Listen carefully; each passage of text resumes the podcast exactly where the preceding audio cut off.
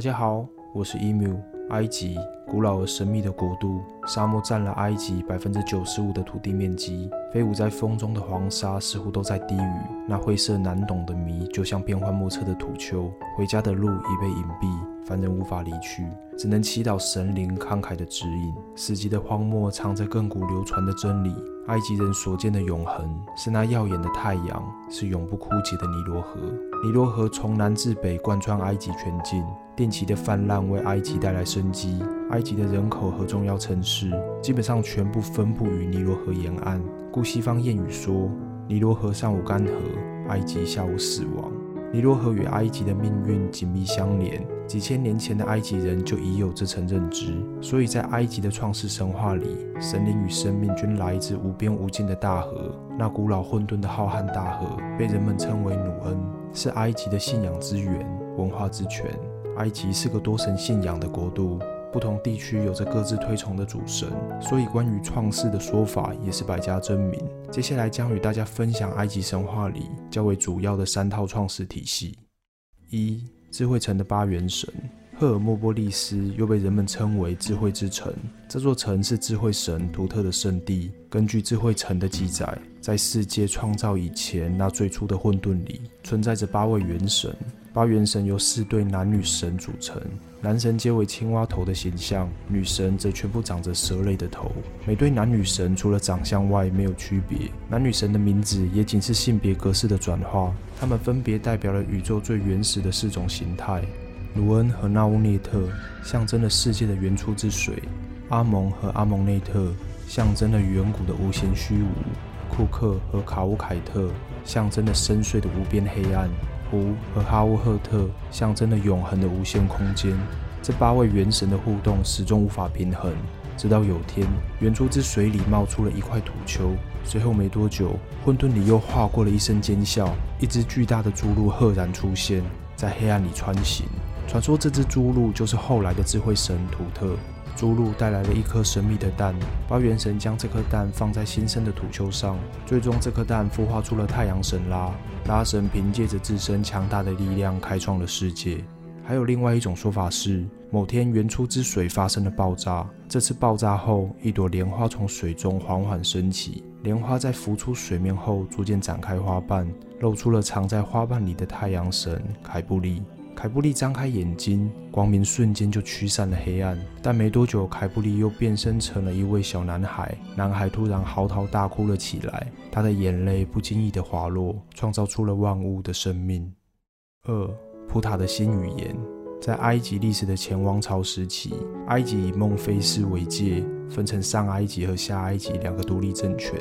后来埃及统一后，孟菲斯便成为第一个首都。孟菲斯之神普塔的身价也随之水涨船高。孟菲斯的信仰认为普塔是宇宙里最早存在的神。普塔的力量来自于心与言，他仅透过默念心中所想，便唤出了创世八神。他与这八位创世神共同创造出视力、听力。呼吸等感官能力，让万物之心皆能有所感知。然后普塔宣读了各种事物的名字，并命令努恩伸出原初之莲，孕育太阳神。世界所有的一切就这样相继诞生。三太阳城的九柱神赫里奥波里斯，又称太阳城。这座城是埃及太阳神的崇拜中心。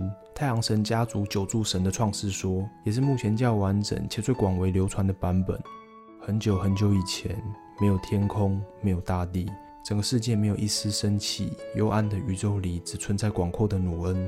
有一天，水中突然升起了一块土丘。这块原始之丘有个很可爱的别名，人们称呼它为“奔奔”。奔奔形成后不久，上面便开出了一朵莲花。也有说法是出现了一颗巨大的卵。总之，不论是莲花或是鸟蛋，最后他们都孕育出了太阳神阿托姆。阿托姆是法力非常强大的神，他心里要什么就能立刻得到什么，只要他去想，所有的愿望都能被实现。眼看眼前的虚无，阿图姆感到孤独，于是他从自己的口中吐出了两位神，用干燥的部分创造了大气神苏，用潮湿的部分创造了水气女神泰弗努特。后来苏又和泰弗努特结合，他们生下了大地之神盖布以及天空女神努特。有了众神的陪伴，阿图姆的生活多了许多温暖的色彩。众神相处得非常融洽，其乐融融。盖布和努特的感情甚至是如胶似漆，形影不离。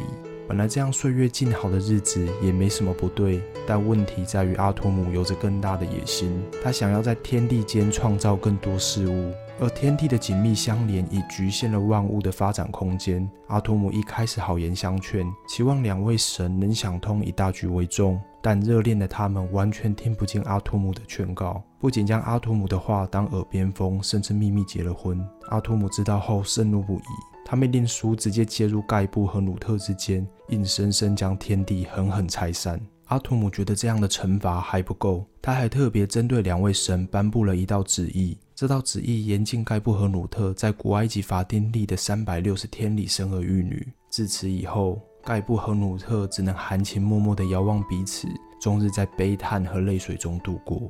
努特的好朋友智慧神图特非常同情他们的不幸遭遇，于是他想出了一个办法，他去拜访了月神孔苏。图特邀请月神和他一块下棋，但这并不是单纯的游戏，而是一场博弈。两位神以智慧之书和月光作为对赌的筹码。图特不愧为智慧神，几局下来。图特赢了月神的五天月光，但这也导致了月亮从此出现圆缺，无法在每天展现出所有的光芒。很够朋友的图特便用这迎来的五天月光，创造出了法定历以外的五天日子。这多出来的五天时间，成了古埃及人的新年。盖布和努特也能在此期间生儿育女，他们最后生下了两男两女。这四个孩子分别是欧西里斯、伊西斯、赛特、奈芙蒂斯。九柱神自此到起，太阳神永恒的照耀并统治着埃及。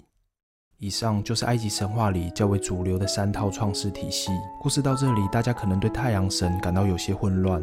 你们可能在心里想：凯布利是太阳神，拉也是太阳神，阿图姆还是太阳神，到底谁才是太阳神？伊缪，你到底懂不懂？我懂那感觉。大家冷静听我说，其实他们三位都是同一位太阳神。清晨时的太阳神称为凯布利，正午时的太阳神称为拉，黄昏时的太阳神被叫做阿图姆。